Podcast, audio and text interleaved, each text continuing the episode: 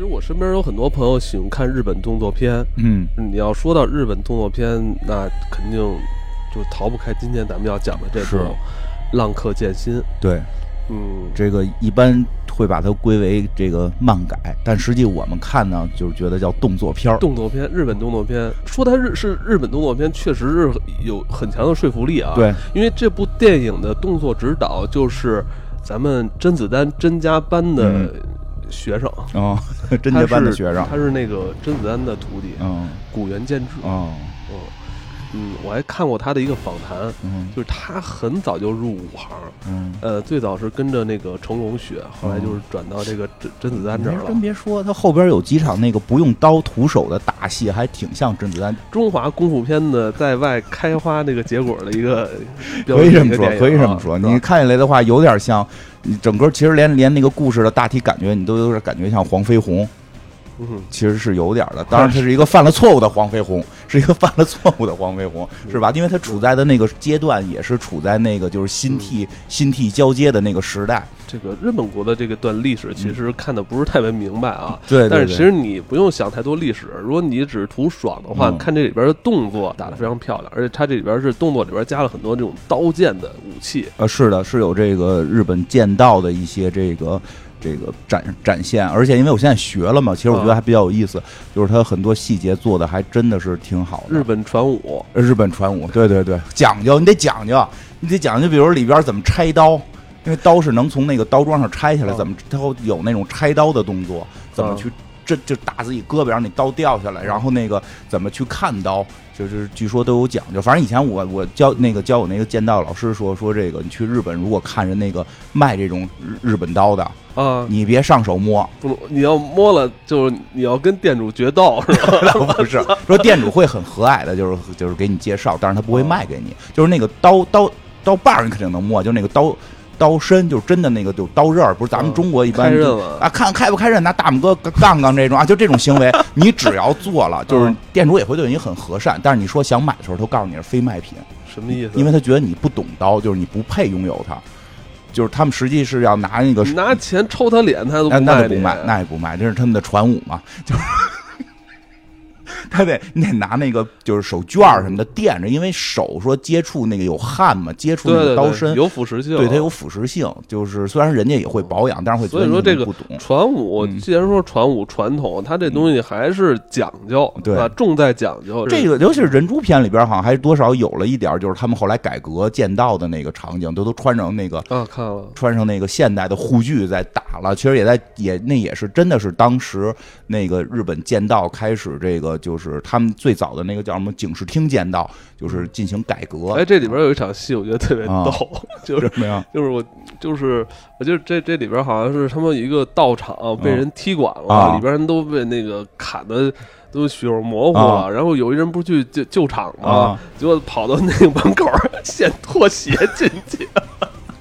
啊，讲究比较讲究，我说都已经到这份儿上，里边人都快断气了，传武嘛，日本传武，你走到那儿你还现拖鞋，我天！日本传武注意到了？是有是有，而且我感觉那场戏那个摄影师是没没打算跟他那儿停一下，直接移过去，可能是演员到那儿是一个生，就是可能反应了已经反应是生理反应了。生理反应到这儿先脱鞋，对，是不光脱鞋，进门该鞠躬得鞠躬，你感觉那镜头都已经移过去了，人家演员那儿脱鞋呢，我操！但是他那时候塌了板好脱，啊不是系鞋带儿的，系鞋带儿的就就扯了，他那种塌了板脱了就行。对，。而且还说这这部电影是在不久前的上海电影节还放过，最他的他的下一部，虽然这个叫最终章，啊，虽然这个现在豆瓣上写的是最终章哈，实际它不是最终章，后头还有一章呢。但是但是后头那章是追忆追忆篇，就是是讲这个故事前啊，面的。这后边还有一章，这不是已经是今年的吗就是对，就是连着出的。它应该是一我我估计是同时拍完的，因为拍的是什么呀？你看这个人猪篇里边不是讲的是这个剑剑心的那个叫什么小舅子的故事嘛？啊，他不是里边回忆了一些他跟之之前自己这个这个爱人的故事吗？嗯就是他跟那爱人的故事到底怎么回事？应该是最新的这个追忆篇的。哦，还有一个追忆篇。对，追忆篇，这个好像是如果没记错啊这，猪篇看完已经感觉这个就大结局了呢。呃，实际上在好像漫画里差不多，好像人猪篇结束好像就差不多了吧？对，你刚才提到漫画，其实我相信有很多朋友最先知道这个《浪客剑心》，还嗯不是通过他的这个漫改的这个电影，还是通过漫画，漫画最早尤其是《浪客剑心》的海报，可以说是嗯呃非常的知名吧。穿着红色道服的一个少年，哈对，脸上有一道疤。十字八，然后旁边应该还有一个跟他差不多的一个女，好像一个女孩，比他高高点的女孩啊还打着伞，是不是有那个很知名的一海报？非常知名，这个海呃报，在我上小学的时候吧，我班里有几个跟我一起嗯。看漫画的同学，呃，我们在一起看了好多漫画，那会儿哦。之间就互相传着看。就是在我们毕业那一天，嗯。我们那个同学就拿出这个《浪客剑心》的漫画了。嗯升学吧，还有也没有在一个学校，好像我们就失去联络了，哦就是跟同学失去联络，而且他最后给我想借给我的漫画，我也没到没拿到手。嗯，看来就是不借你是不会买的是吧？不是，就是就这有这么一个印象，我就嗯感觉是跟这部作品擦擦肩肩而过的感觉，真的是对吧？嗯，精力啊、时间都是有限的，你一生能看多少漫画？有你能看到的，也有你可能是错过的。对，啊，我觉得这个错过了。有时候错过了，就是那段时光，这部作品没有陪伴你，嗯就是也算是一个遗憾吧。反正之后，我每次想到我那个同学的时嗯候，呃，也想到了这部漫画。是对，反正但后后来就是始终也没有机会再看了。对，其实我也没嗯看过。是吗？其实，在咱们这代人里边，其实受众还是挺多的，呃是的，其实我觉得比咱们稍微再小一点儿的吧，不是那第一批的漫画里，对对对。他是后来才才比如进后来是第二批、第三批的那些漫画了，所以比我们小一点的会我觉得特别喜欢。可能相信，呃，八五后、九零对。后可能对，我估计八五九零的多。浪客嗯剑心会就比较多了。对我，嗯我们真是就是后来开始就是升学压力的时候，这个漫画进来的，上高中之后，好像看漫画少，对，就没功夫看了。咱说实话，就是没有功夫看了，所以看电视了，我也当时我也没有看过这个漫画，是吧？但后来呢，对对这个形象一直比较了解，就是比就是是知道有这么个形象的。然后漫画可能看的断断续续，后来也出了动画片儿了。其实动画片儿我也没看，而且我记啊得我们同学那时候看完之后，嘴里老是叨唠着啪啪啪啪啪，你知道吗？啪啪啪啪啪，哇我以为！要说出几个历史人物的名字呢，说半天就是啪啪啪啪。反正他就每次给我说完这，我就记着他那嘴那啪啪啪，反正我反正特别投入。就他看完之后觉得特别投入，然后我那个这这么厉害，我操，嗯这个武林高手，这个功夫大侠的感觉。所以我一直对于浪客剑心这个人物，虽然没有嗯，呃之前很小的时候没有读过他的故事，嗯但是对于这个人的人物形象还有他的这个做事风格，已经有了一定的了解，你知道吗？是。就是嗯电影这几部电影我都看过，因为这几部电影说实话是质量还是比较高的，嗯而且这个哎是咱们中有咱们中国功夫片的元素嘛？对对对，而且看得懂，主要是对吧？而且这个关键是它里边也就是怎么说呢？好像他们一般会把这几部片子评为漫改的天花板，嗯，因为我觉得他确实是非常厉害啊。就是我觉得他评为漫改天花板也有一个特别重要的原因，就是说他他从另一种角度看，他真的是个功夫片儿。是，所以，而且这几部片子拍的比较有好的是，你不需要知道就看漫画是能看明白的。我觉得这个还挺不错，而且它确实有一个大的历史背景。所以为什么说我这漫画我也看的不全，动画也没怎么看过？我们想聊这个片子呢，因为我对这个人物原型是比较感兴趣的。所以我看的时候基本上是当这个就是这个那个时候的一个动作片儿看，因为它里边的那些人物出出现的时候都是它有很多史实人物，这里是有很多史实存在的之前也。跟大家分享过，嗯就是你对那段历史的一些人物啊，自己的一些认识哈。对对对，呃个别的吧，什么对版本龙新马、新选新选组是吧就提过，就是浪客剑心这个主角是吧？这个剑心嗯，跟新选组是什么关系？对立的，就是就是直观说就是对立的。但是他这个人其实浪客剑心是有一个人物原型的，叫和尚彦斋。嗯这个为什么名字差这么远？还说它是原型？一个是作者自己承认这个是原型，嗯再有一个非常重要的是，他的在这里边他一直被被称为这个人斩人斩拔刀斋，嗯这个绰号是这个和尚彦斋在当时的绰号，因为他叫和尚彦斋嘛，所以他叫这个这个拔刀斋，呃，就就是这么这么来的。这个叫人就是一个很很很厉害的一个侠客是吗？呃说不上是侠客吧，就是这个哦叫，其实说人斩翻译过来叫叫就是刽子手，是这么发音吗？刽子手哦就是这个砍砍人的，就是是一个杀人犯，就是一个特别能杀人的杀人犯无政府主义这啊，对，有点，因为 当时他是反当时的这个这个哎政政府嘛那，当时没有什么警察什么的，这个过我政府去逮他新选组啊，新选组是当时的警察雏形啊，所以他跟新选组打呀，但是他不是，但是咱说啊，他他没有人治他吗，呃，社会上支持他，社会上是支持他的，法律上没有人去没法律。日本的当时的法律就是武士砍人，砍了砍了白砍，哦，他处于那么历史的一个呃灰色对。灰色时间对带，，但是他砍的其实很多，其实他砍的很多还不是老百姓，砍的很多是当官儿的或者有身份的，那个砍了不能白砍，啊那个可能砍了之后是有追究的，所以是有追究的。一会儿我会会大概讲讲，就所以他当时他的他的他被称为日本幕末时期四大人斩之首，就是四个杀人狂魔，他排第一个。但是这个故事里边并不是展现他杀人狂魔的故事，是展现他，哎，他杀人狂魔的故事结束之后，他进入了这个就是新时代，明治维新之后，这个这个变成了这个新新时代的国家之后，他怎么在这里边生活的？他是从这个角，他是直接从明治十一年开始讲起的故事。实际上历史中这个人物好像在明治四年就死了，被被被明治政府给宰了。是吧？但是这里边其实也有过一个展现，就是前几集里边有，他这个是一共现在应该是五集了吧？他前几集里有，就是日本政府砍他，但是说是做了一个秀，假装砍，没有真砍，是让大家觉得他死了，然后还还对大家说这个这个人斩八刀斋已经死了等等的这种。对为了消除一下那个老百姓的这个恐惧，是吧？嗯，对，一会儿会讲，其实他这里边挺有意思，而且再有就是这个这个叫和尚彦斋嘛，这个人在《银魂》里边也有他的，也有也有根据这个原型创作的对。就在这部电影里边，他这个剑心不有一好朋友嘛，啊这穿着一个露胸脯的一个大厂儿，啊啊，个儿挺高的。那个人好像没哎什么原型。哎，那人怎么穿的衣服有点像《银魂》里边的那个？嗯，不，那没关系，那可能没关系吧对对，就那不是他那么穿他也是那衣服后边有一沙字儿，好像是吧？啊，对对对对对，跟那没关系。就是说这个这个，所以那会儿的这个，我真的我看的时候是当那会儿的，也不能叫历史片儿吧，就是历史的演绎，当那会儿历史演绎看的，然后觉得还挺有意思的，所以提提想跟大家分分享一下的。但是就是这个片子呢，就是我想怎么说，这个片子这个尤其是最新一集这个追忆片，在这个上海电视节上映了，我不知道后边会不会引进了啊，我不知道会后边会不会引进，所以这个故事里的剧情我们就不不从头讲了。所以但是特别想聊聊这个人物的这些原型和那个时代发生的一些故事。嗯但是在这之前呢，还我觉得还是得说说，因为这个时代那个时期，日本那个时期被称为明治维新嘛，对吧？哎，实际这个故事才正经是讲明治维新的。因为为什么？因为其实也采访过作者，也有一些历史的这个学者会讨论过这个问题。他们认为明治时期是从明治十一年开始的，嗯因为明治十年的时候还打过一场这个叫做日本叫做这个呃西南战争一场大战，就是还还是这个应该是萨摩藩跟这个政府军还在打，是大概在明治十年的时候才真正趋于稳定，开始了这个他们的这个这个从封那那就。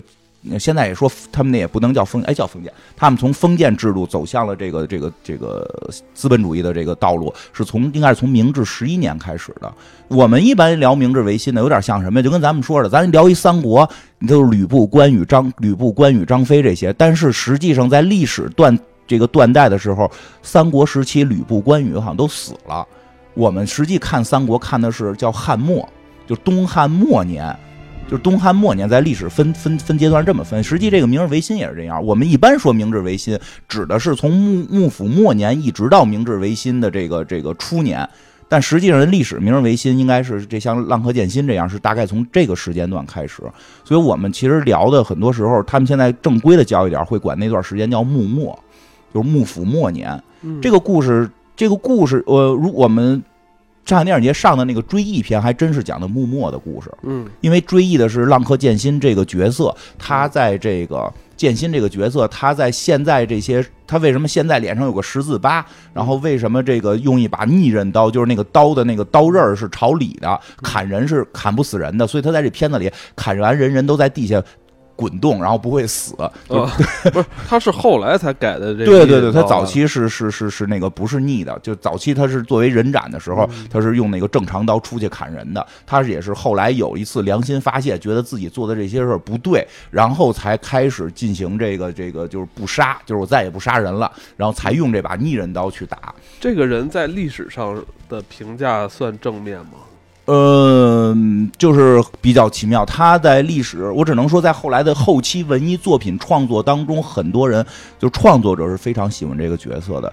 因为《浪客剑心》里边这个剑心是一个明显是个好人嘛，就是在他的这个剧情里，他明显是这个浪子回头，或者说这个这个放下屠刀立地成佛这种感觉。之前杀人无数，然后现在良心悔改，对吧？然后这个。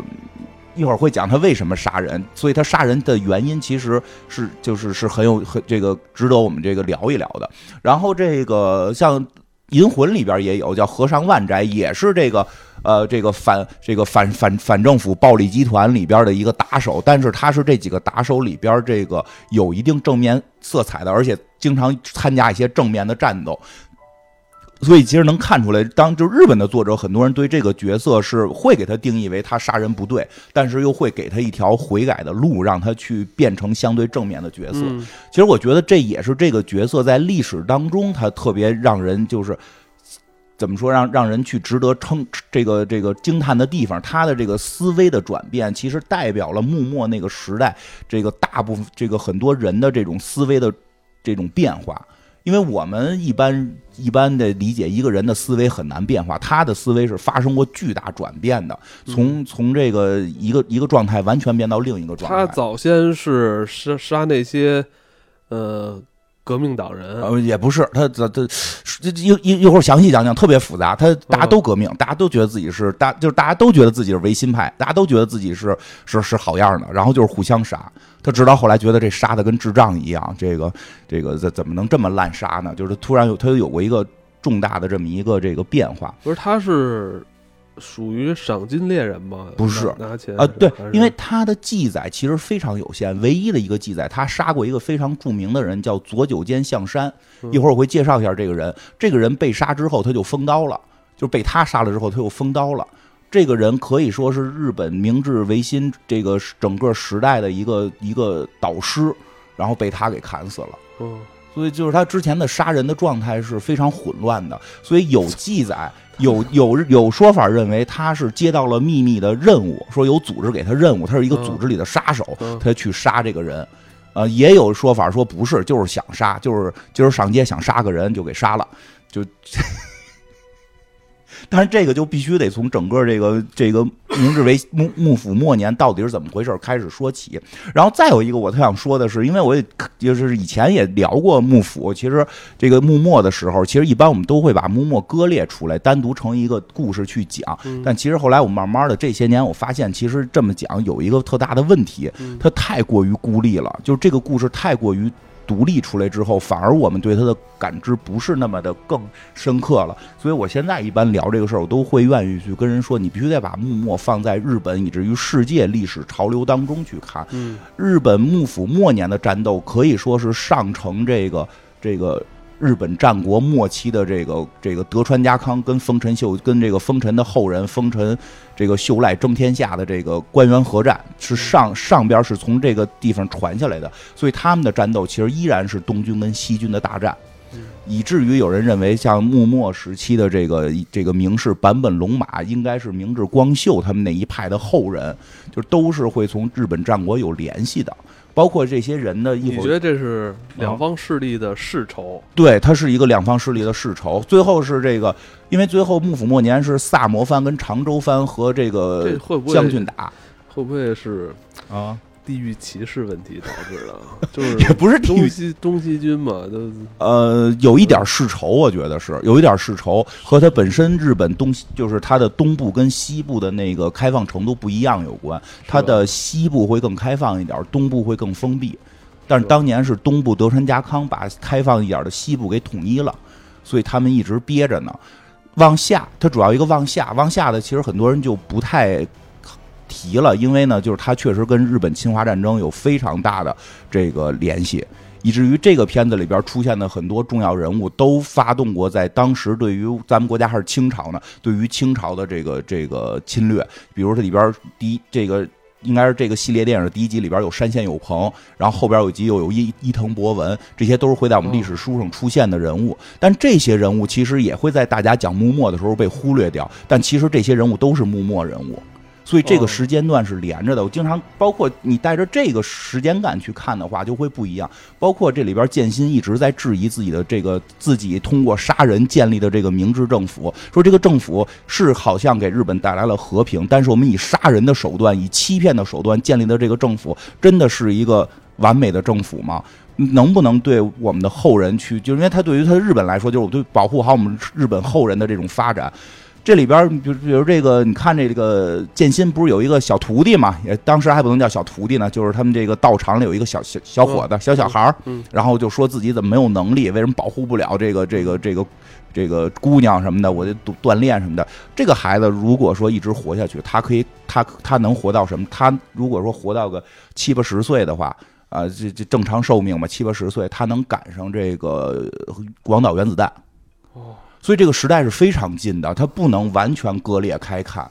所以其实也是明，我觉得啊，明治维新的正面确实是说让日本这个这个发展了，而且说实话，对中国对中国当时也有非常大的影响，让大家觉得，哎，亚洲人是可以强大的啊。这个对，一会儿说一下，他对于整个当时的中国的这些有志青年的影响。非常大，以至于对于后来中国的发展都有极大的影响。你是说他这个人吗？不是幕末的这段故事，幕末的这这这段事情。然后呢，这也是从之后没多久，咱们就开始就有中国留学生去那边了，是不是？呃，其实那会儿就就应该就开始有了。最早梁启超那那。对对对对对。人所以说这个是，但是呢，很严重的一个问题是什么？因为明治维新的很多问题的不彻底和很多问题的没有解决，导致了他们的军国主义。他们的军国主义不是二战前期才才有的，真的是从明治维新当时就开始出现了，以至于明治维新之前的幕末的一些思潮里边就带着非常强的军国主义。这个他们没有解决掉这些问题，然后就。后来就变成了这种军国主义的疯狗，对吧？当然，这个也有好多，我就刚才也说到了。其实这个东西，幕末的这段故事，我觉得确实，我觉得大家如果有兴趣去了解是非常好的。因为什么呀？它对于我们中国实际有很大的影响，这件事儿不能否认。而且影响大到什么程度啊？这个就刚才说的梁启超，嗯，大概就是这会儿，就是这个比这个时间稍微晚一点儿。去的日本，嗯，他是在这个中国搞这个这个变法，这个维维新变法没成功，逃走了，对吧？逃走之前，他跟这个咱们这个戊戌六君子谭嗣同，谭嗣同的很多话，其实到后来一直在激励着我们，比如什么这个这个中国革命，这个未未见流血，对吧？什么流这个大概的意思就是叫这种流血要从我开始，这种很感人。谭嗣同就是在这个《谭嗣同传》里边，这应该好像梁启超先生写的这个《谭嗣同传》里边就有这么。有这种记录，这个说的是这个，呃，不有行者，无以图将来；不有死者，无以酬圣主。今南海之生死未卜，呃，今南海之生死未可卜。诚应处救，诚应处救，月照西厢，吾与足下分任之。这里边就大概意思啊，就是说的这个这个在。咱们现在这个被被被慈禧太后他们给给抓了嘛？咱们得有人走，必须得有人走，因为没有人走，将来呢谁来谁来保留火种？对，谁来谁来维新，谁来变法，对吧？但得也得有人死，就是得有人死来这个谢谢这个圣主。他们当时他们的思想，当时还是就是光光绪呢，应该是。然后呢，说这个南海就是这康有为，说这康有为现在到底怎么着，咱不知道。咱不能说康有为要活着，咱俩可以都死。就是他，就是我谭嗣同跟你梁启超，咱俩可以都死。但现在康有为什么情况，咱不知道。在做等着做手术。这 这个，所以咱俩必须有一个活，有一个死。所以他举了个例子，程婴楚旧这知道赵氏孤儿，后边就叫月照西乡。嗯，这就是日本的这个明治时期的两位非常重要的这个人物。西乡叫西乡隆盛，是日本明治三杰之一。嗯。这个月照呢，是他这个跟当时跟西乡隆盛一块儿这个投海自尽，就是这个这个这个感，就是叫什么革命失败吧，投海自尽。结果这个日照死了，西乡隆盛活了。后来西乡隆盛成为了这个明治三杰，让日本变得这个富强了。所以这个当时谭嗣同跟梁启超对话，就是用的这个日日本。日本这个幕末时期的这些这个治世的这个典故，然后后来这个梁启超去了日本，就给自己改了一日本名儿。当然，他是为了第一是为了防止这个清朝政府的追杀，然后第二他确实是非常喜欢幕末时期这个被称为现在日本幕府时期这个明治维新有这个明治三杰跟明治前三杰，前三杰实际是指幕末，啊，就是他们可能基本没活到明治维新。这个前三节里边，吉田松阴、这个高山进作和这个坂呃版本龙马，这个梁启超呢特别喜欢这个吉田松阴和这个高高山进作，所以就自给自己改名为吉这个吉田。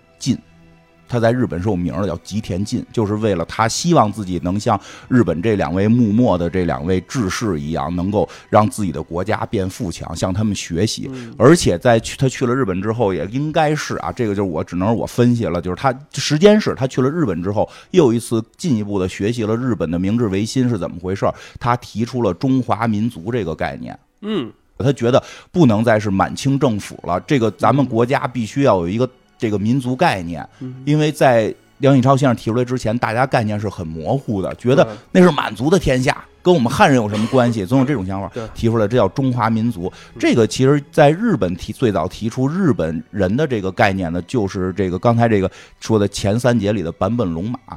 我觉得他这个都是这个有有一定关联的，然后更重要的一点，我觉得甚至影这个幕末时期的一些故事也好啊，一些这个人物也好，甚至影响到了中国后来的这个这个一些事情，是因为呢，这个幕末的故事也后来这个传到了这个中国的大陆，很多人都知道了，看到了有这么一个也是这个都是亚洲人，然后他能够强大起来，很多人很感动。在这个中国湖南有一位少年啊，中国湖南。湘潭韶山有这个韶山有一位少年，他也被横空出世啊，横空出世，他也被打动了。但是他的父亲让他做买卖，他就给他父亲的这个账本里搁了一一一张纸儿，上边上边是这个叫改写了一首，现一般说叫改写的叫《西乡隆盛》，就刚才提到的日本。明治三杰之一西乡隆盛的一首这个诗，这就是叫七。这个现在有记载，这本这个诗叫七绝改西乡隆盛诗成父亲。但是后来有这个这个更进一步的这个这个调查，其实这首诗还真不是西乡隆盛写的，是西乡隆盛呢是见到了日本另一位这个。叫攘夷志士，叫这个僧人月幸，是一个僧人，日本的一个僧人。他看到这个日本当时这个幕府末年，民不聊生，外国入侵，国家分裂，这个就决定下山不当和尚了，要去这个维新去了。他临走之前写的这个诗，叫这个叫这个江东游。江东游题壁啊，这个是这个月姓和尚写的，写的是这个男儿立志出乡关，这个学若不成不复还，埋骨何须坟墓地，人间到处是青山。后来这首诗通过西乡隆盛的这个抄写和这个这个传颂吧，然后到了中国，被这个湖南这位少年啊，这个感动了，他就把这首诗改写之后，这个放在父亲的这个。这个他是怎么写的？他他怎么改的？放在父亲的这个这个叫什么账本里？父亲每天看账本，突然看到了他写的，他改的是这个，是这个一九一零年秋啊，这这天这个时候写的。男儿立志出乡关，学呃学不成名誓不还，埋骨何须桑梓地，人生无处不青山。嗯，他父亲看完之后就也被感动了，就是那你就。鸿鹄之志啊，那你就出去吧。然后这位少年就走出了这个这个他的家乡，然后这个四处求学，然后为这个中国的这个这个这个怎么讲，这个变法富强革命去这个努力。最后若干年后，若干年后，他终于站在这个天安门城楼上，对全世界啊，对全世界说：“中国人民站起来了，对吧？”这，哎，你这是填空题。填空题就所以就是这确实是有影响，我觉得也不就是说我说这也就是别大家一提这啊这这这填空题，请那个听众朋友们把这个名字写到评论区里，对 对对，让嗯。让写吧这名字，行吧。所以就是说回来，就是讲讲，所以对于明治维新的这段故事，一个是我们去了解日本的一些历史，这个知己知彼，真的一个也是去感受一下我们的这些前辈们当年是被什么样的故事所这个这个影响的，对吧？这个。所以从这儿讲讲一这个，咱们还是主要是以这个跟这个浪客剑心这个原型和尚彦斋和尚彦斋相关的一些这个内容吧。但是大背景得说说，这个大背景是什么呀？是就是日本闭关锁国也好多年了啊，也好多年了。但实际上它呢不是完全闭关锁国，它是什么呢？它是只允许一个跟一个国家来往，这国家是荷兰。嗯，因为他们发现英国人他们特讨厌英国人、西班牙人他们特讨厌，为什么？老他妈传教，哦，传教之后这些钱他妈捐捐捐教捐教会了，就不不不给领主了，太讨厌了。所以后来德仁家康他们就是德仁家康得了天下之后，就开始进这个就是锁国了。但是发现荷兰人可以，荷兰人只做买卖，不捣乱，所以就允许荷兰啊在日本的一个。小岛上边跟他们进行这个交易，所以其实当时日本，所以所以大家有时候会说到，所以就是说从对比来看，日本没有完全闭关锁国，他对于国外的事儿大体是了解的，就至少在武士阶层的一波人是了解的，而且非常风靡，叫称为蓝血，就荷兰的蓝蓝血蓝血啊，所以在幕末时候，很多蓝血大师的出横空出世，他不是凭空而来，而这几这个。一二百年都是有传承的，所以他所以他们能够迅速的去接受这个西方的一些思想，那他们就不会有认为说这些火炮都是妖妖门，就是邪门歪道，拿这个。黑狗血一泼就就就就不响了，他们不会有这个想法，因为他们的技术上是多少有一些衔接的。然后呢，但是他跟别的国家不开国呀。这个时候呢，就就是那一年吧，反正某一年吧，这个美国美国人打来了，叫佩里将军。这这个简短截说，就是这个佩里将军，这个黑船黑船事件，就开着大船来要求日本开国。呃，那天我听人讲说，这个跟这个捕鲸有关，因为美国早期捕鲸，它需要捕鲸船在一个地儿休息。然后日本呢，日本当时锁国嘛，除了荷兰人，所有人都给砍了。然后这个导致美国就是跟日本要交涉，就是说你他妈让我这儿停船杀鲸鱼玩，就是要来这个东亚地区捕鲸。对对对对对对，就让他来这儿休息，说捕完了都都可能太平洋捕完了来这儿休息啊，所以他要求日本这个开国是这么个事儿。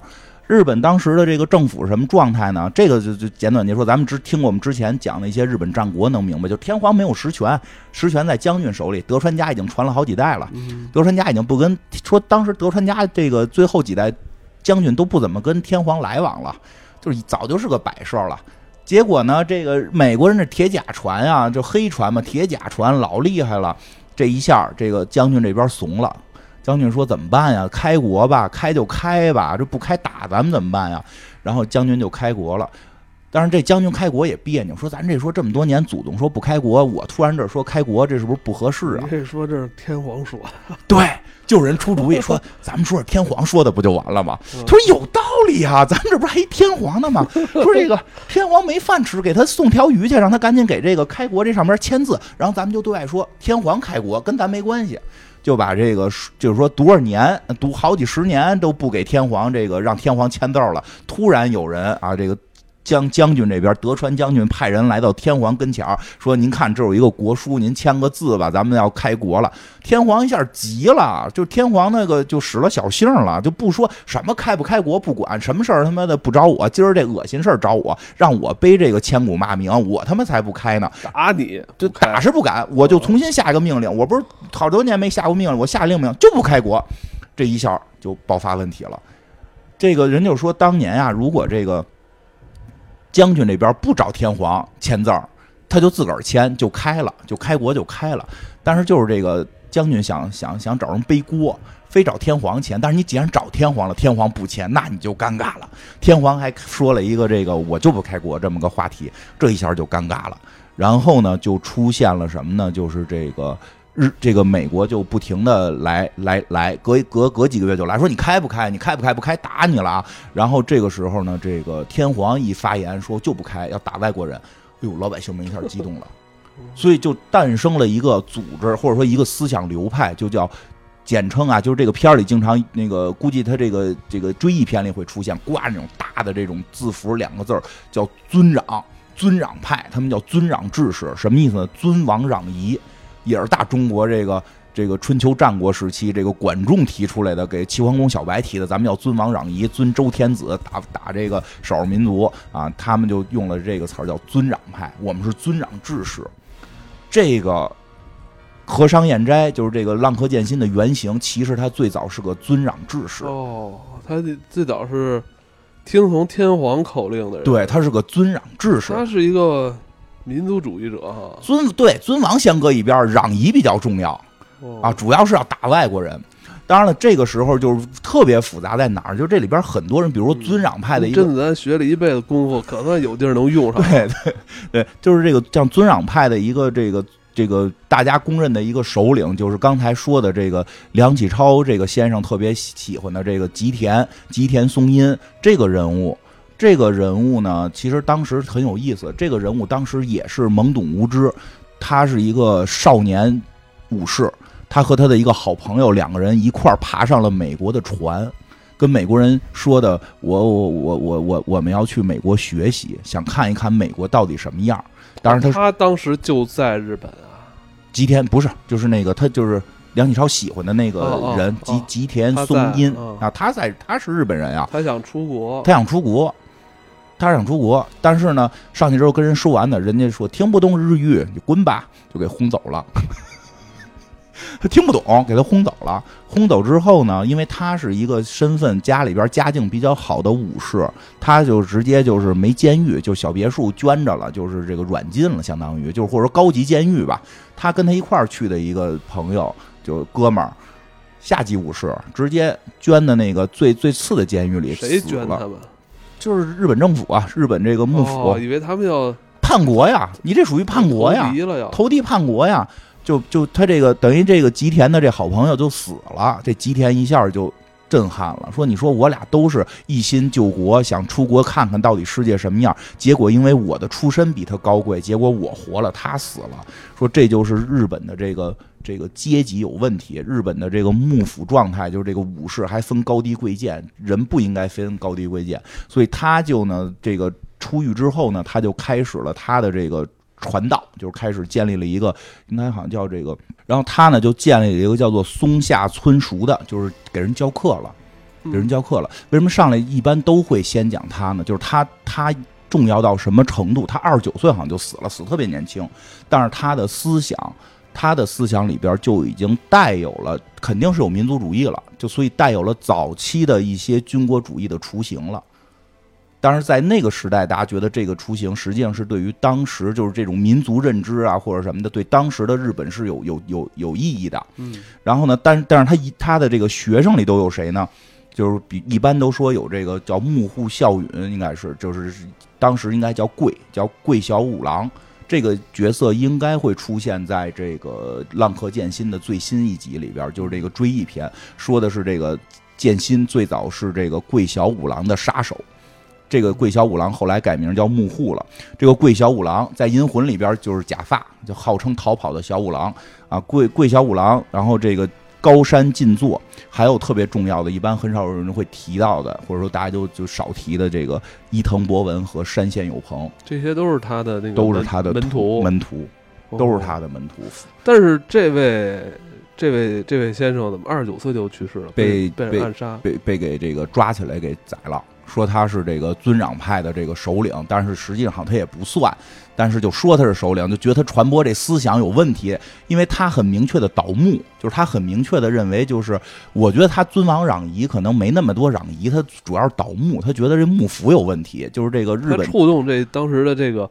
这个权力的阶级了，而且他的这个声势太浩大了，就是他的门徒遍天下，都是各个这个藩主的这个手底下这帮大臣。保他他他下边这这些徒弟这么多，没人就保护他吧？给他收尸了。说反正据记载，收尸很快，就是砍完就有人收尸。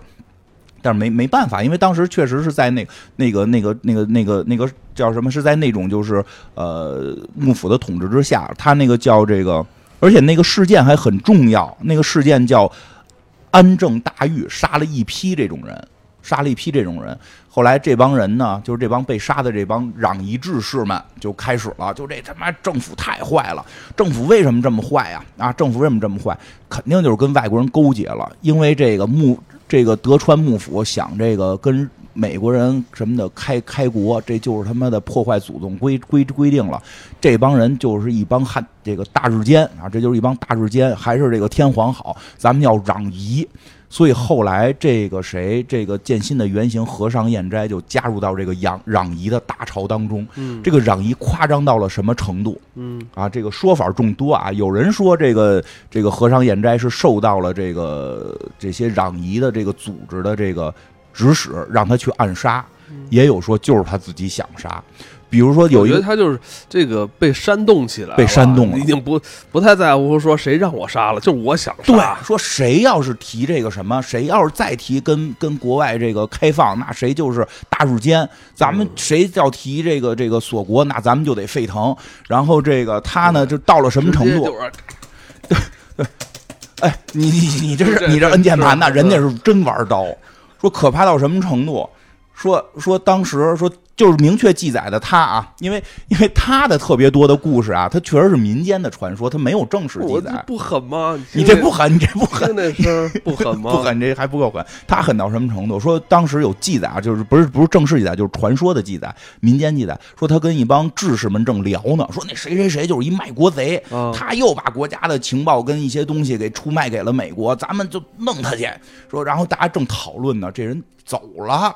就这个和尚燕斋就消失了，这帮人一边喝一边聊，正没其实那帮人就是就是打嘴炮了。和尚燕斋低着这个贪官的头回来，就是这个人的脑袋就回来了，就扔在那儿。我杀完了，我大家都震惊了，说你确实是是好样的，所以他就开始杀了你说在这个阶段，他还是一个民族主义者啊！哪儿哪儿那么多外国人可杀呀？据说啊，据据当年的一些说法，说当年真有过这个武士。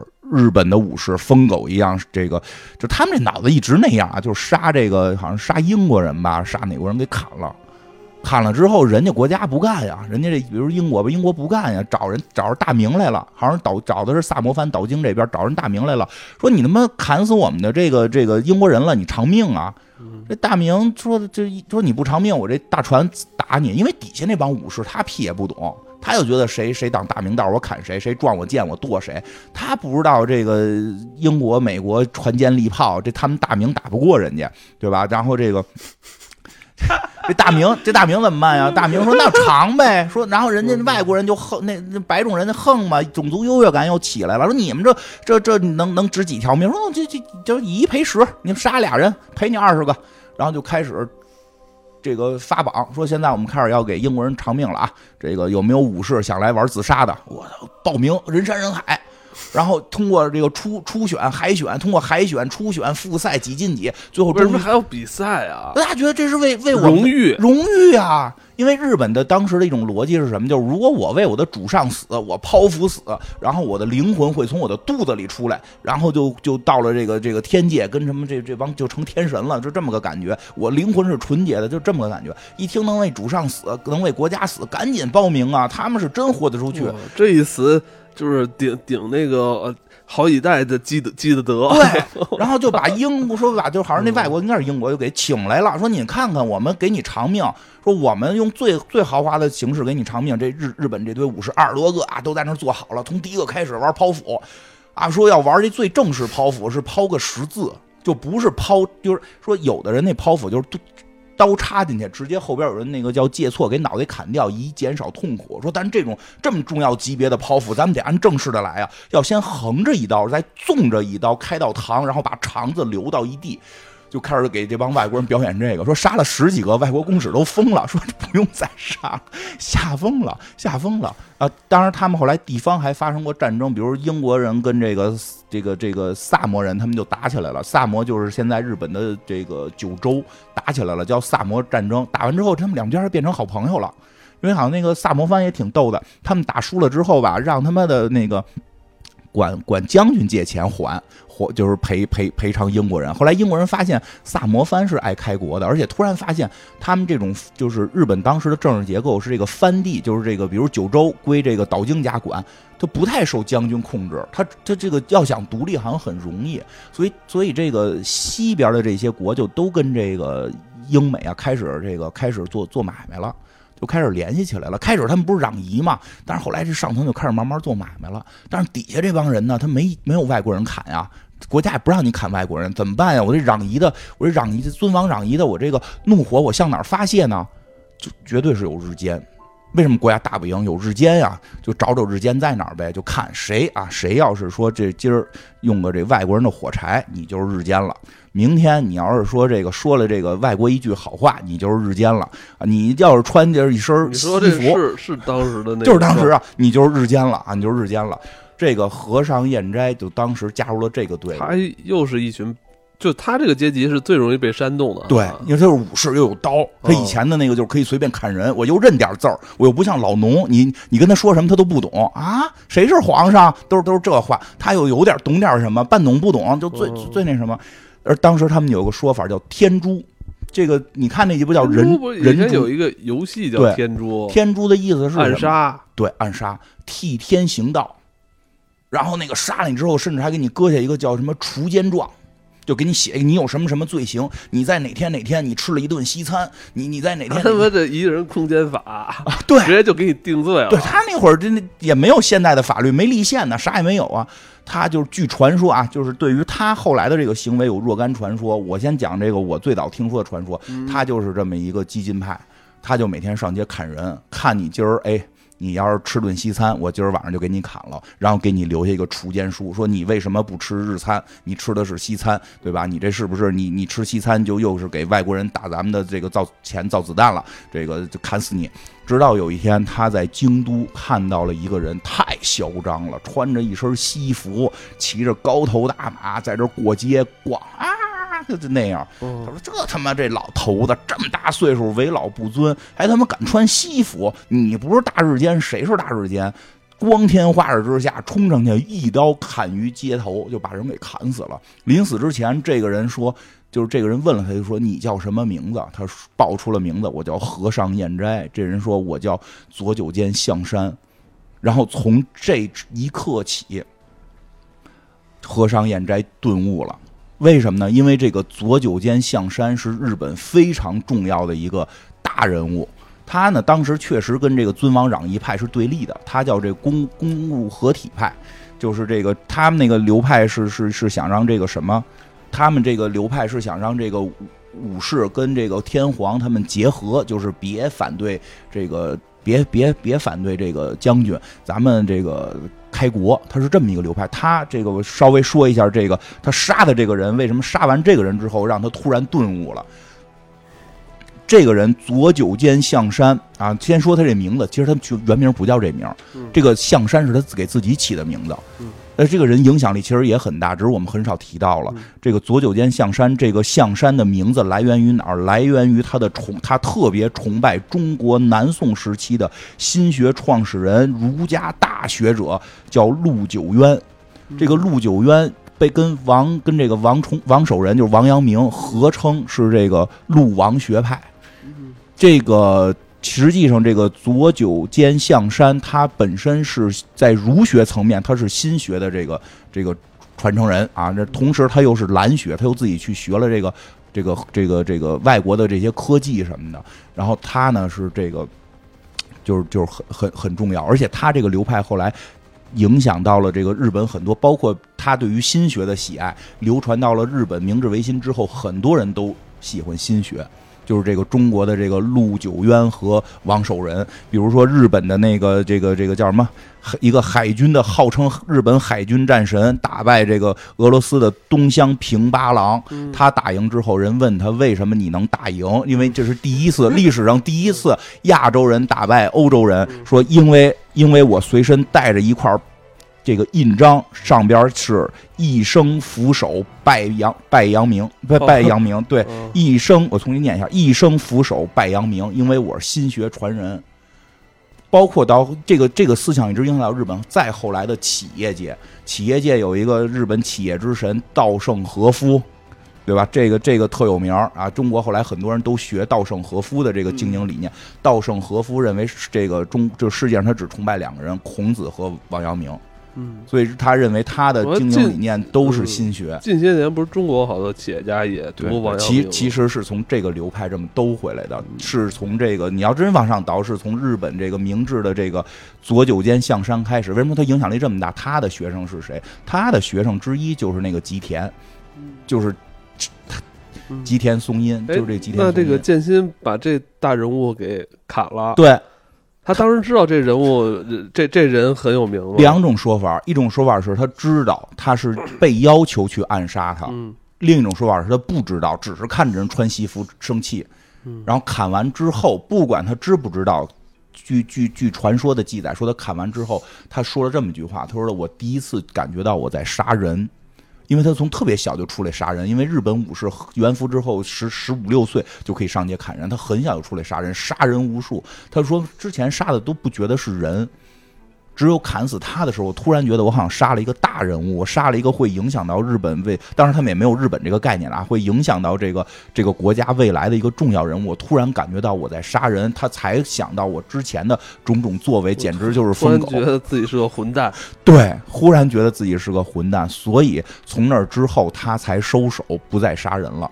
嗯，当然了，也有记载说他之后就后来是加入了这个，因为最有意思的是这样，他没有什么帮派嘛，呃，他就是尊王攘夷派。哦最逗是尊王攘夷派后来变了，他们不不攘夷了，嗯他们突然觉得尊王攘夷确实挺傻帽的，干脆我们这个倒幕得了。他们后来尊王攘夷派大部分的人变成倒幕派了，就是推翻幕府。然后呢，这个其实所以好多人聊明日维新就觉得特混乱在哪儿啊？就是他们呀，你看这个流派最早是将军要开国，天皇不开国，对吧？但是最后是这帮支持天皇的人开国，然后建立的明治政府。嗯，反而是这堆不进步的同学们，最后最后最后最后得了天下，还进步了。真他妈绕，你你琢磨是不是？很绕，是不是？他们他们这帮人都是最早就是说看你穿西服我就砍你，后来突然他们觉醒了，这两方立场一在变化，而且这种变化对是潜移默化的，潜移默。化的。所以在这个片子里边，他后来有过一段，因为新选组里边的那个斋藤一跟这个剑心他们两个人见面说嘛，说说当年的恩怨就就就那样了，因为我们当年都是为了在考虑如何让日本变得更好，所以没有。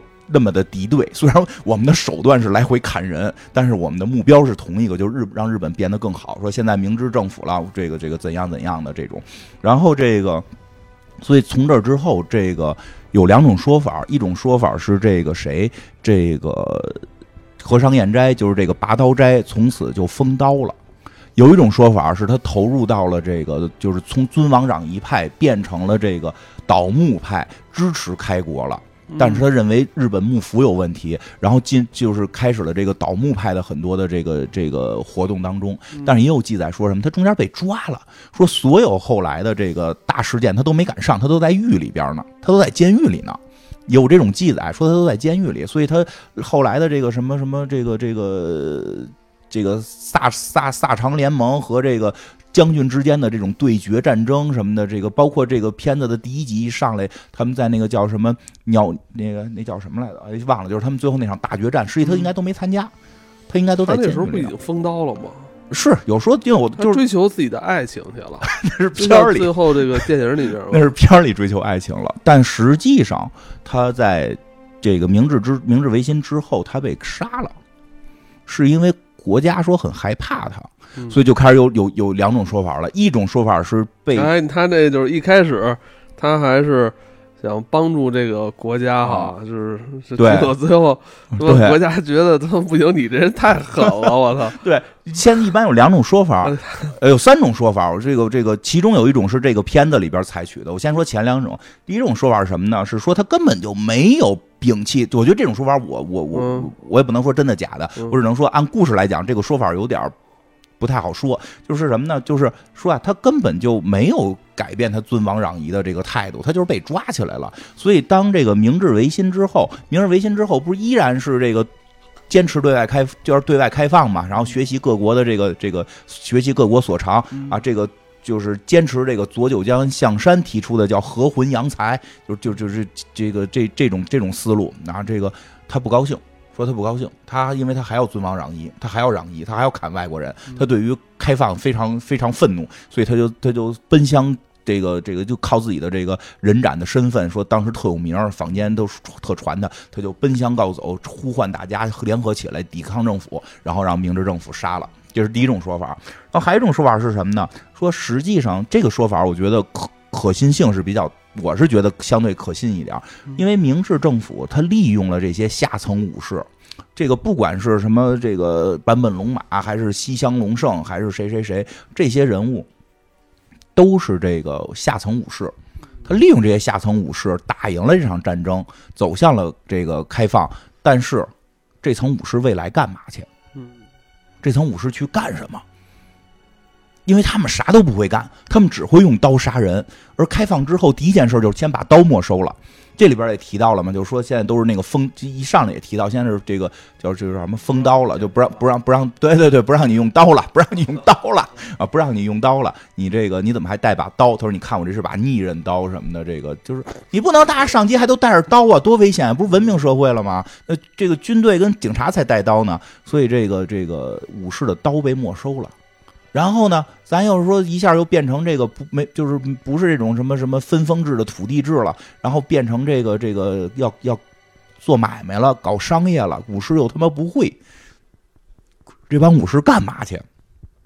所以当时这个这个明治三杰之一的西乡隆盛就提出来了，咱们不行，打朝鲜去吧。这帮武士闲着也没事儿，把把他妈刀变成枪，咱们去打朝鲜。这个侵略的思想就已经诞生了，很明确的诞生了要去打朝鲜，但是呢，西乡隆盛的这个提议呢，被这个另外一位，就是这个明治三杰之一，在这个片子里出现过的叫大久保利通，被这个大久保利通给否定了。这个大久保利通，也就是从从咱们来看，这个大久保利通的这些行为也不怎也不是什么善茬，也不是什么好人。为什么呀？因为大久保利通时期开始出兵台湾。他并不是不想侵略，他是认为现在当时的日本没有实力侵略，说要等一等，我们发展发展再搞侵略，并不是这个人不侵略啊。这个大久保利通跟这个西乡隆盛俩人就就就就闹掰了。当时的他是认为当时水军还不够强大吗？啊？你不能拿刀真打起来，拿刀就没用了，可就是飞机大炮了。那会儿没飞机，也是坚船利炮啊。你还真是一帮武士拿着刀上去砍铁皮船嘛？不能真跟《浪客剑心》演的似的，那边都加特林机关枪了，这边拿刀叭叭叭都挡回去，这不是个这不是个 片子吗？传武吗？这不是个片子吗？这又不是真事儿。大久保利通这里出现过，一会儿单独说一下大久保利通。这大久保利通就反对西乡隆盛，结果大久保利通打赢了，打赢之后西乡隆盛就就下野了，导致了什么问题？就是国内大量的类似于和尚彦斋，就是这浪客剑心这种剑心这种角色，当然剑心并不是这样了，就是他那个原型和尚彦斋这种武士，他没得干，没饭吃，怎么办？除了闹，不没别的事儿，所以他们就开始对朝廷进行这个反攻。所以他被杀了，这是第二种说法。但是这个事儿后来发展到成什么程度呢？西乡隆盛下野之后，被所有的这些没有工作的武士被封为他们的这个大哥，然后在在九州发动了战争，开始攻打朝廷。应该这就是日本的这个明治十年的西南战争。最后这个西乡隆盛自杀，西乡隆以西乡隆盛自杀，为什么要自杀呢？打输了。以西乡隆盛自杀，好以这个为原型拍的电影，就是汤姆克鲁斯的那个哦，最后最后的武士。当时那个说过于的传武了，说因为打的时候真的不用刀，是用枪，就。那里边还啊 还武士呢，其实已经用枪的为多了。然后这个，所以说和尚彦斋的第二种说法，他的死因可能是跟西乡隆盛这个类似，就是是因为下层武士为你们打下天下，但是他们又过上了最惨的日子。他是原来这个贵族阶层里的最低阶层，呃，比他更低的这些老百姓，这个现在有了更多的权利了，但是武士反而就成了社会底层。这个第一，这个剑心的第一集里边演过，就是有一个资本家，就是一商人，然后往往地下撒钱，一堆光着屁股的武士就冲出来抢钱，然后他就说这些都是我的保镖，有钱可以让他们干所有事儿。他妈光着屁股？因为没有钱，连衣服都卖了。我操！连衣服都。那那么惨了，就那会儿的武士是很惨的，大就是小武士、下层武士啊，上层武士都可以，上层武士的有当贵族的，有当企业家的，这种下层武士武士老板。武士对对武士老板没问题，这是帮就是这帮下层武这个社畜武士们是非常惨的，这个所以很有可能和尚演斋是在替这些人说话。都说到这儿了，这个这个说一下那个大久保利通在这里边也出现了，哪个角色？就是第二集出现的，让这哦个谁让这个剑心帮着他去打打这个一个叫就是打这帮下层武士。但这个片儿里特别有意思的是什么呢？是在应该是在第二第二集吧，大久保利通出场，让剑心去说说现在下层武士要造反，你能不能有一个就是也是一个特牛逼的一人，就是虚构的一个人物，叫是一个这个智智志雄，说你能不能去把他给灭了？然后这个剑心反正就表达的，因为整个故事里边剑心表达的对明治政府不太认可。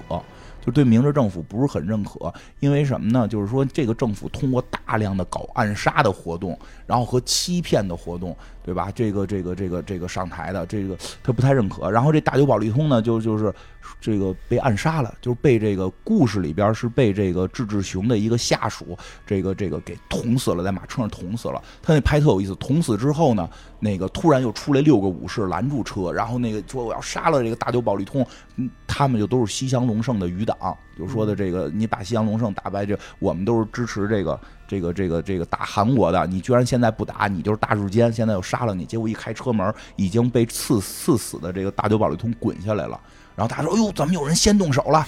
然后那咱们也砍一刀算咱们的，啪啪给剁了。”就是应该历史历史真就是历史的原原事件是那六个人杀的，没有这个什么什么志志雄这这些加进来的这个动漫角色。但是那个事件是一个基本真的事件，大久保利通就是被这么给给给暗杀了。嗯，这包就是包括里边就是说一下，他们也都是都不得好死啊。这个这里边出现的那个后来的日本首相这个伊藤博文，伊藤博文，实际也是后来是被暗杀了嘛。对，他后来是被这个这个朝鲜朝鲜人民给暗杀了，我记得是嗯对，吧？这个行都不，反正都不得好死。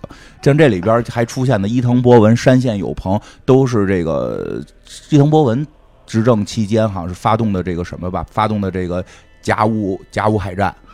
然后这个当时山县有朋应该是人陆军的负责人，然后从朝鲜打，就是他们都是参参与过这个这个侵略中国的这个事情。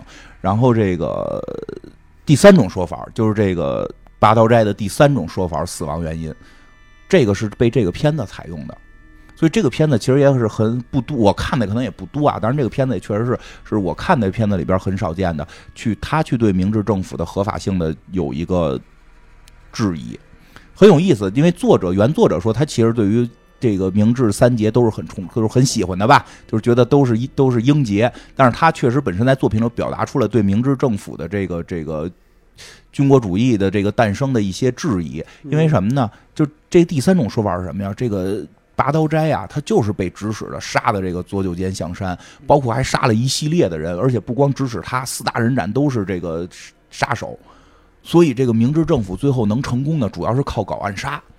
这也导致了日本后期极其喜欢暗杀首相，极其有这个暗杀首相的这个风风俗习惯，以至于最后是这帮暗杀的这种少壮派成为了这个这个这个控制他们日本政府的这个叫什么这个军国主义的这个这个这帮人，所以这个八刀斋杀了那么多人，这明治政府建立了，万一让大家知道怎么办？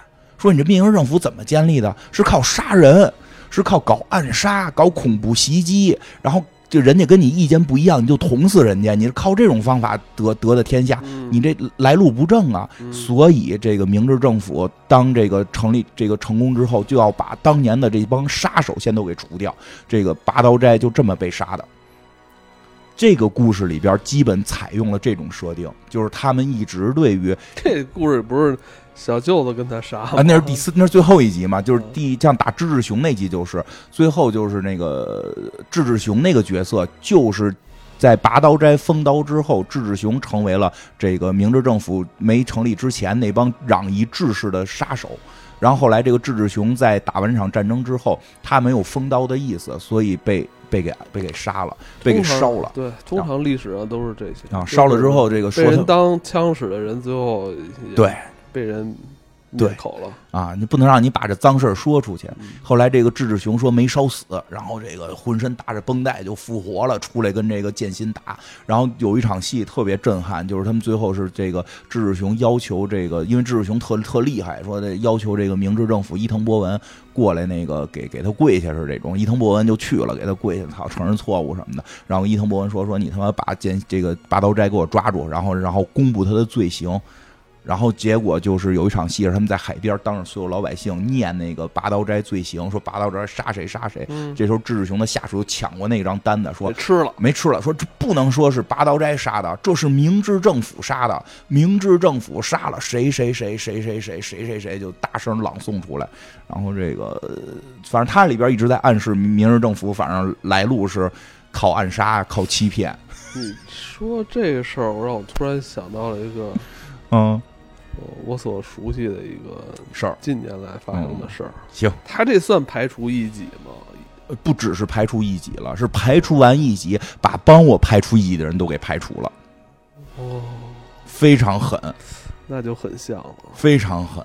这个大久保利通号称日本的铁血匹斯麦嘛，就是这个号称日本匹斯麦，非常狠的一个角色。你想，他跟西乡隆盛俩人哥俩，他俩好像都是萨摩藩的，他俩哥俩一块儿缔缔造的这个政府，因为意见不合跟人打起来，最后给人逼自杀了，直接让人下野了，就就就就手段还是比较比较狠的，手段还是比较狠的。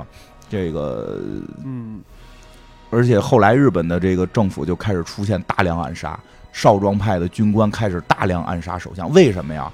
为什么？就是有种这个咱们咱们的一些史官里边会有一种说法，就是如果你的这个这个国家来路不正，咱们的历史里边其实是多少有些验证的。如果你的国家来路不正，别人会学。谁学？就就比如说五代十对五代十国时期，五代十国时期都是大将军有军权了，直接就把位置给抢了。嗯，那会怎么样？那你的大将军就会抢你的位置，嗯就会不停的这么抢，就会不停的这么抢，对吧？包括说这个曹操篡汉，嗯所以导致的司这个司司马昭这个这个篡汉，当然这个呃篡篡位。因为是一模一样，就是就是，既然前辈这你是我的偶像，你能这么干，这个国国家你这个这个就是曹魏开国的国这个这个先皇就是这么干事儿，那肯定是我们的偶像，我们要向偶像学习。那他不觉得这件事儿有什么道德负担，他觉得这件事儿特正义。这事儿只要以这这这这这代人走偏了，下边人就就对，就需要非常复杂的给他转头，非常复杂转头。因为什么呀？就大家觉得这事儿正义，那我就这么干就完了。嗯以至于就你说，包括五代十国那个，那就是宋朝最后杯酒释兵权，开始压制武人，影响到了宋朝这这个很长时间的这个这个挺不起来。呃，他还是很厉害了，但是对五人的压制是是很明确的，就是对五人的压制是很明确的。嗯，回到这电影吧，这回这个在在上海电影节上映的这个追忆篇，这个追忆篇我还没看呢，但是我看过那个就是这个这个这个原原原著里边，它而且包括那个上一篇人猪篇里边，其实已经提到了很多追忆篇的剧情嘛。嗯其实这个故事里边并没有把这个拔刀斋的这个这个呃，从从杀人狂魔变成一个这个不杀人的这个事儿放在那个左九间象山这个这个暗杀事件核心还是他的感情啊，核对，核心是放在爱情里了嗯，啊，嗯放在感情里了，然后核心是放在感情里，但是好像是也提到了，比如说这个会提到桂先生，就是这个追忆篇里应该会有一个叫桂先生，就是最早去下命令让他去杀人的那个桂先生，其实就是明治三杰的幕户孝允，他原来叫桂小五郎，这个人以逃跑著名。这个人就是在在幕末也特有意思，在幕末时期的多场大型的这种战斗和这种这种这种这种事件当中，他经经经常就他就他没事儿，别人都都死了，就他没事儿。最著名的就是那个那个那个就新选组这个打这个池这个池田屋的时候，就是大家在池田屋，因为这里边经常会提到池田屋，就是一一帮这种攘夷志士在池田屋开会，准备火烧这个京都什么的啊，这个这个。准备火烧京都，然后劫持天皇去这个常州藩，然后这个桂小五郎也是应该到场的，结果起晚了，就是迟到了，然后结果呢，他没到的时候呢，这个新选组新选组是开始支持幕府的，他们就已经突击进了这池田屋，把池田屋里给砍了个乱七八糟，所以他就没赶上把他给砍了，他就跑掉了。就后边还有别的事件，他都跑掉了，他所以有人绰号叫“逃跑的小五郎”，就是 就是他他能一直活着，他一直活着，所以他后来才成的名儿。在乱世啊，啊在这个乱活着也世很重要能活着就是最大的幸运。对，这个人就是这个人，应该就是《追忆》篇里的那个幕后的大佬桂先生。嗯，就尽量在在这个在在活着，在当下就是不要作死，对对对对对对，活着你才能成为三杰嘛。对，活着看，活着在，活着往下看，嗯。可能这个会有变化。对，对，哎，对了，首先你得活下去。对，然后还有一个是这个，就这池田屋事件里边，嗯，是这个拔刀斋是有个师傅的，这个片子里边他有个师傅，嗯。是他的剑道师傅，那就属于这种叫什么？这个这个作者创作的人物，剑道特别无敌，但他实际上在历史当中他是有个师傅的，他这个师傅叫这个工部鼎藏，是教他兵法的。嗯这个，但是说实话，日本好像兵法里边是带着一些剑道技术的，这个说不太好了。反正就是教他这个打仗方面的这个技术，叫工部顶藏。这个人就是在，这个人实际上是吉田松阴的一个朋友吧，算是。他是在这个池田屋事件当中被杀了。呃我记得是他在池田屋事件当中就出事儿了，所以后来拔刀斋跟这个新选组势不两立，是因为他有这个杀杀师傅之仇。啊，那新选组，哎，你之前给大家介绍新选组的时候，把那些人说的好像那个当当那个时代的英雄一样。嗯，你看这个电影，你感觉这个那是那剑剑心好像又是这个时代的英雄一样。对这其实这这这这好，但你一说这俩人还是两波还是对立的。对，其实这就是幕末的一个特色，它太难嗯分出谁跟谁是一伙儿的，而且包括像这个片子里边一直出现的一个警察，嗯，就是新选组的原来一个组长是我看他穿衣服就像新选组啊斋藤斋藤一。这斋藤一里边不就说了吗？就是以前我们都是为了这个这个日本怎么富强，当时不明白就互相打嘛，所以而且当时转变思想也都转变的特别奇怪，就是嗯所以其实幕末。不好讲就在于他们的思想会有转变，然后他们的人人物又非常复杂。你比如说新选组，他们是那个支持支持将军的，但是让他们派他们去守卫天皇的时候，特别高兴，觉得我操，我能守卫天皇了。因为将军也是说我是我是保护天皇的，就是新选组实际上是是他认为。我们应该支持将军保卫天皇，然后尊王攘夷派是我们我们我们不支持将军，我们直接保卫天皇，打日打外国人，所以他们思想当中又有相似的地方，又有不一样的地方，就还比较，就是你好像从哪边讲都会觉得哪边像是好人似的啊。但但是但是我们还是得说，他们当时的一些思想就奠定了他们这个军国主义的雏形，没有解决这个武士阶层的问题。嗯。哼，反正还是挺绕的。对，大家但可以关注一下这个电影里边的这个动作戏，呃对。还是挺精彩的，非常好看，对动作戏还是很确好看。确实是这个甄子丹的嫡传啊。对对对，对，嗯，这个这个男主还挺帅的，佐藤健哈嗯，对他他也是被呃被他们国内的人呃被誉为是这个呃这个漫改啊就是特别满分的一个角色我真的是觉得他改的是，因为什么呀？就是嗯因为拔刀斋这个抓到精髓了是吧？对，因为拔刀斋它不光有漫画形象，它还有历史原型啊。它它的历史原型，它的漫画形象是跟历史原型来的。它的历史原型里就记载说，这个拔刀斋身高只有一米五，好像在剑心的漫画里还给他长了点个儿。说嗯原著原原原来历史中他可能只有一米五，而且特别瘦小，而且这个长得像女孩儿。哦，就是很多人见到她的时候会认为她是一个小姑娘，但是挺狠的，但是突然拔刀就给你砍成两段。这拔刀斋嘛，这个演员她在这个片子里边演的是长得是有点像小姑娘，挺好看的，有那种有股小清秀劲儿，但是打起来挺狠，打起来挺狠。这部电影也是被评为他们国内有史以来嗯，动作片呃民选动作片第一名。确实不错。嗯嗯对，呃，如果想看动作戏啊，找来这个看看。对对对对，嗯，对，当然这也是这个系列的完结篇了。嗯，也前前后后拍了四五部吧。五部啊，部完结篇的这个是剧情的那个正常顺序的完结，是嗯还有一个追忆篇，嗯追忆篇还没上，估计过几个月能看到吧。